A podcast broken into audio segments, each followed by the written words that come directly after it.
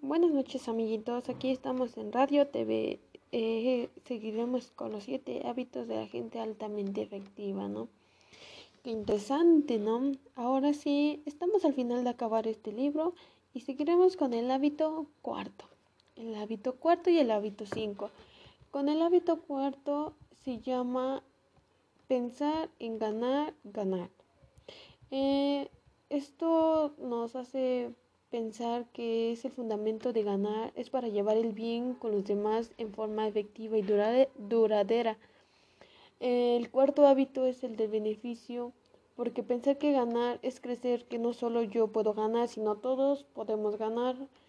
Es difícil pero muy agradable, porque en sí a veces el simple hecho que a mí me interesa que los demás tengan éxito al igual que tú, es creer que hay suficiente éxito para compartir.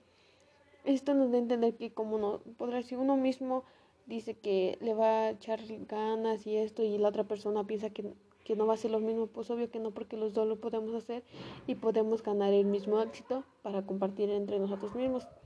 En este hábito de pensar ganar y ganar, nos pone a pensar que la vida entera se trata de competencias, pero en realidad no es así en las relaciones, ya que estas son la suma importancia para nosotros. Igual frecuentemente competimos con otras personas para ser mejores, ya que en la escuela, en nuestras actividades creativas, incluso cuando empezamos a trabajar, nos veremos influenciados por el deseo de competir para ser recorrido como el mejor. El problema es que muchas veces caemos en la actitud de ganar y perder. Es uno que uno gana y el otro pierde, y esta forma de pensar siempre termina perjudicando ambas partes. Afortunadamente existe una forma mucho mejor y se conoce como el pensar de ganar y ganar de las dos personas, en lo cual es una actitud hacia la vida con un marco de referencia mental que dice yo puedo ganar y tú también, que ahí podrá decir que no hay una envidia porque los dos lo podemos hacer y los dos podemos ganar. Eh, también este no es pensar en ganar es fundamental para llevar para podernos llevar bien con los demás porque ganar es tener la valentía y ser considerado al mismo tiempo.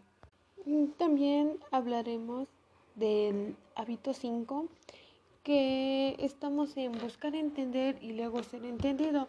Esto viene referente al de ganar y ganar.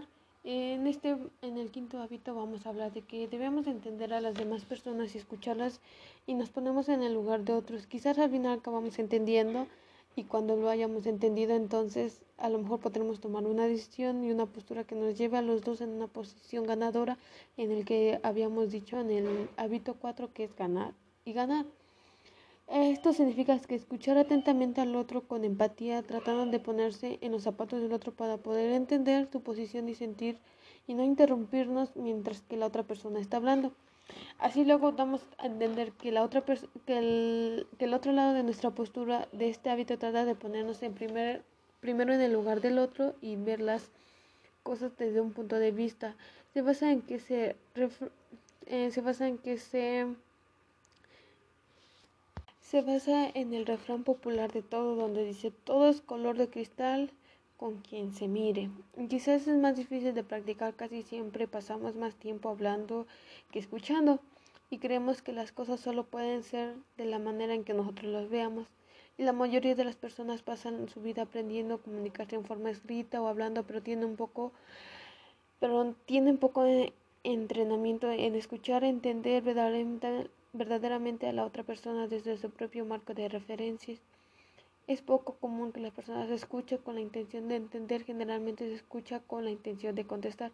Pues sí, siempre hay que tomar en cuenta y escuchar a las demás porque siempre quieres que te escuchen a ti y contarles tus problemas a las demás y tú no quieres escuchar los problemas del otro. Entonces por eso hay que ponernos en lugar del otro porque si tú estuvieras en un lugar de él que te están platicando y cuando tú ya quieres platicarle o desahogarte de algo, pues y la otra persona no te escuche, pues es ahí donde sentimos nada, donde sentimos entonces por eso es buscar, por eso el hábito es buscar entender y luego ser entendido. Como nosotros queremos que nos entiendan, hay que entender a las demás personas.